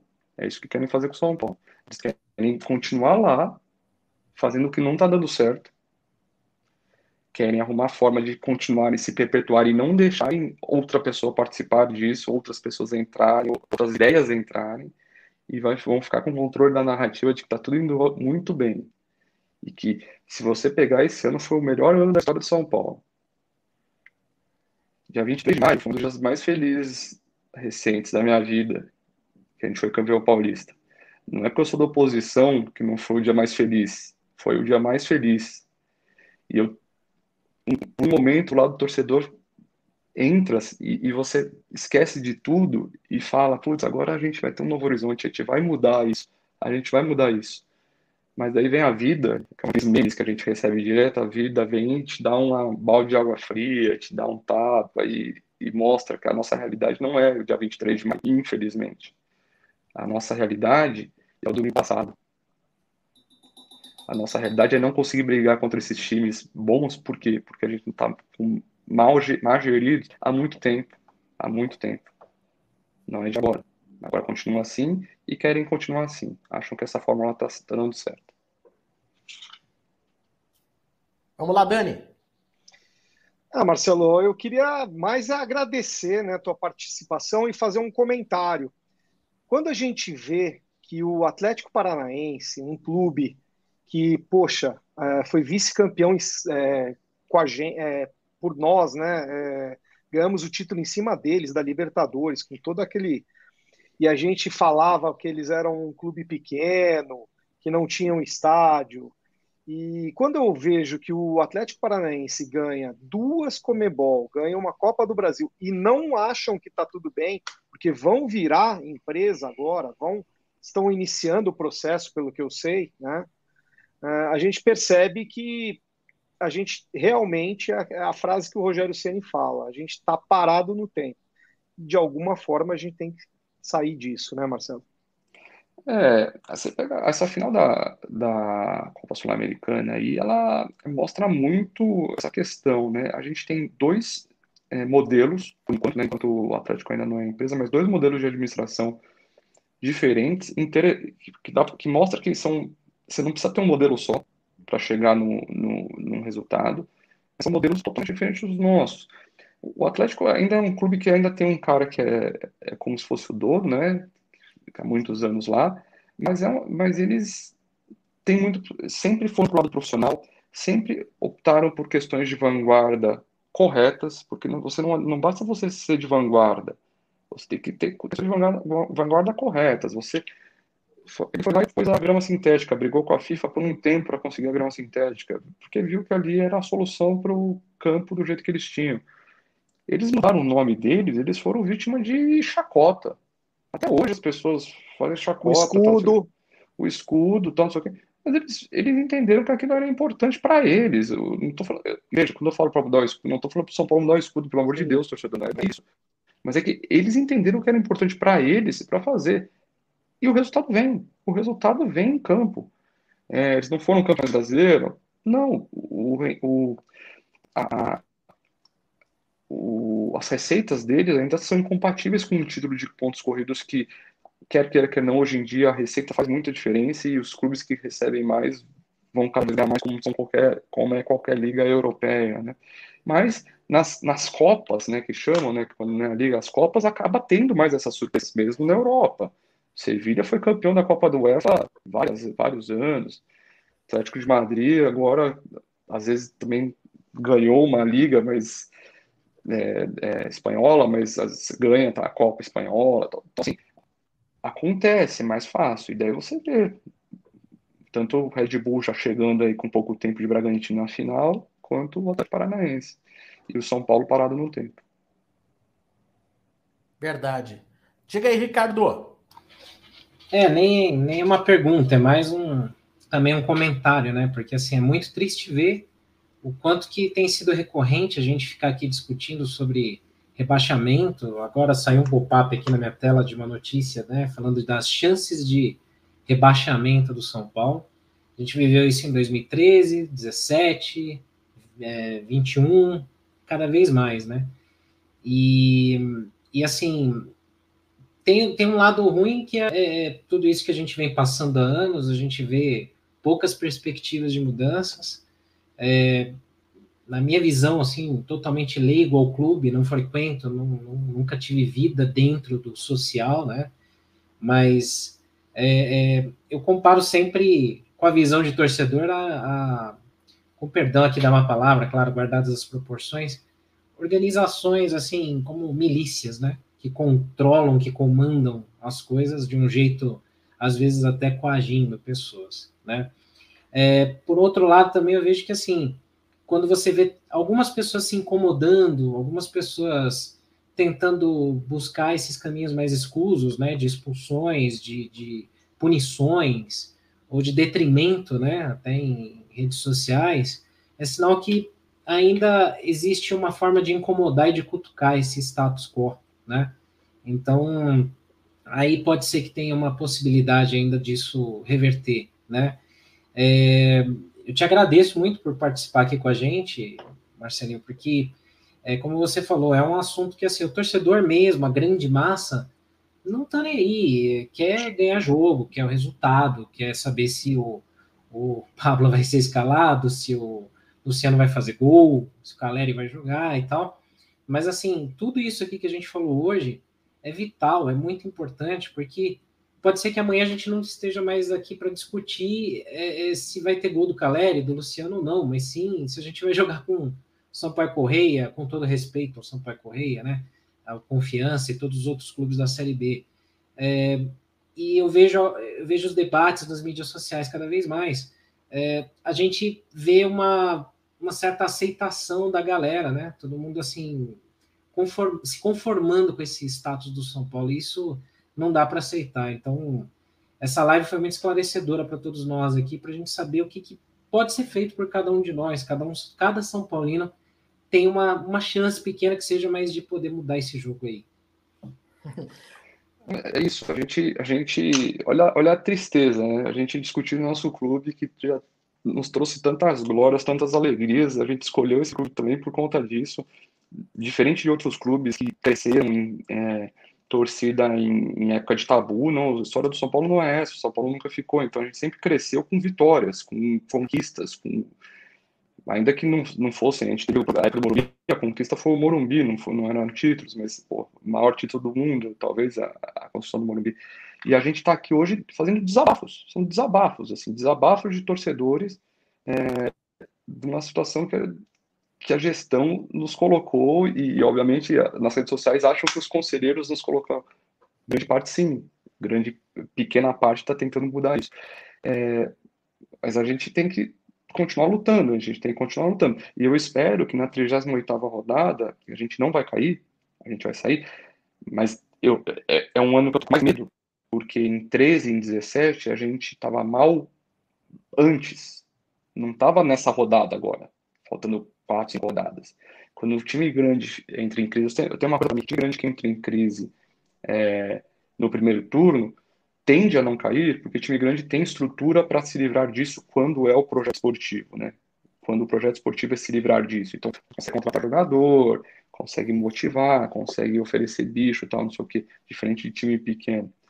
Mas é, agora, quando falta quatro, cinco rodadas, você não está acostumado com isso, você não tem tempo de mudar você não está acostumado a, a, jogar nessa, nessa fase, os adversários estão os adversários que você está brigando estão todos aí brigando para não cair. Eles sabem jogar esses jogos, a gente não sabe, a gente vai ter que aprender na marra. Mas na oitava rodada, a gente não vai cair, e espero que ninguém comemore isso. Porque esse não é o São Paulo. O São Paulo não é, é o time que fica em 16, o time que vai para a taça sul-americana e fica feliz.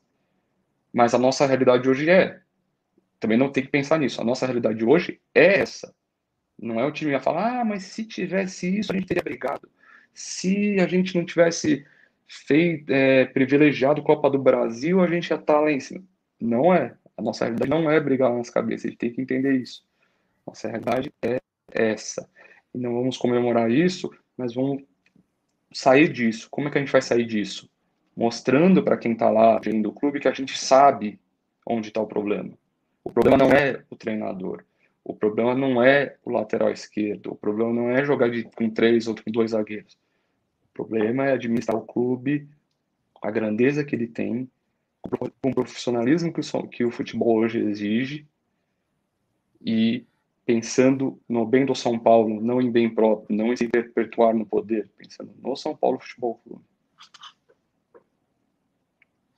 É. Bom, queria agradecer então ao Marcelinho Gouveia, muito obrigado por você dispor do seu tempo para ilustrar, trazer um raio-x do que querem fazer no Conselho do São Paulo, do que é o São Paulo da atualidade.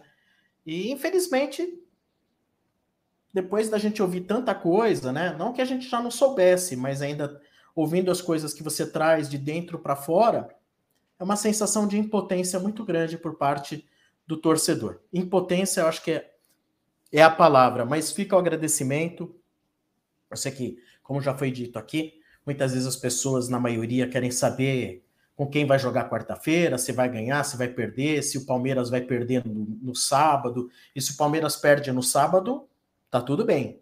O São Paulo está bem. Se o Palmeiras perder no sábado, atenção. Se o Palmeiras perde no sábado, que é, ó, pro bem do São Paulo, é capaz que seja bom. O melhor é o Palmeiras ganhar. Hein? Entenda o que eu estou dizendo. Talvez para o bem do São Paulo, o melhor seja o Palmeiras igualar em títulos de Libertadores, né?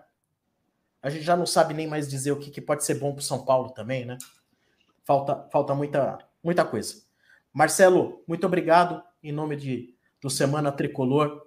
Valeu, cara. Um abraço para você. Boa noite. Obrigado. Eu agradeço. Eu agradeço demais o convite e espero poder voltar para falar de, hora, de outras épocas mais animadas. Tá certo. Um abraço para você. Muito obrigado. Um abraço. É isso aí, gente. É isso aí. Dani, fim de programa. É hora da gente falar da caneca 360. Que nem tá aqui, ó. Tô postando aqui, é, ó. Todos Semana nós. Cada... Peraí, deixa eu botar a minha também. Todos nós com a nossa caneca. E a caneca de quem? De quem? De quem? Do Caneca 360. Que tal ter as canecas do Semana Tricolor para presentear os seus amigos, familiares ou então para tomar aquela sua cervejinha, o seu café, sua água no trabalho? www.caneca360.com.br diversas diversos modelos é, tem modelo do, do, do, canal do Mauro César Pereira tem modelo do canal do Arnaldo e do Tirone e tem do nosso né que já está começando a ficar tradicional entre as segundas-feiras. Sombra. Boa, é isso aí. Bom, estamos chegando ao final dessa transmissão. Se você ainda está aí, deixe o seu like antes de ir embora. Se você ainda não está inscrito no canal, Semana Tricolor, tá aí, olha, bit.ly barra Semana Tricolor. E você que já está aí no canal, recomende para os seus amigos, viu? Compartilhe, tá? Para a gente fazer esse canal cada vez mais crescer. Um canal ainda bem embrionário, é, ainda nascendo, com certeza vai trazer sempre conteúdos diferenciados, né? Aqui para você, torcedor do São Paulo. Muito bem. É isso aí. Alguém quer falar mais alguma coisa? Quer destacar mais alguma coisa? Só um finalzinho, um spoiler do que a gente vai ter na semana que vem, que eu acho bem bacana também. Já tivemos aqui o, Almir, o Amir Somoji falando de clube empresa, de marketing esportivo. Hoje tivemos o Marcelinho para nos dar também uma aula do que é o São Paulo Futebol Clube internamente.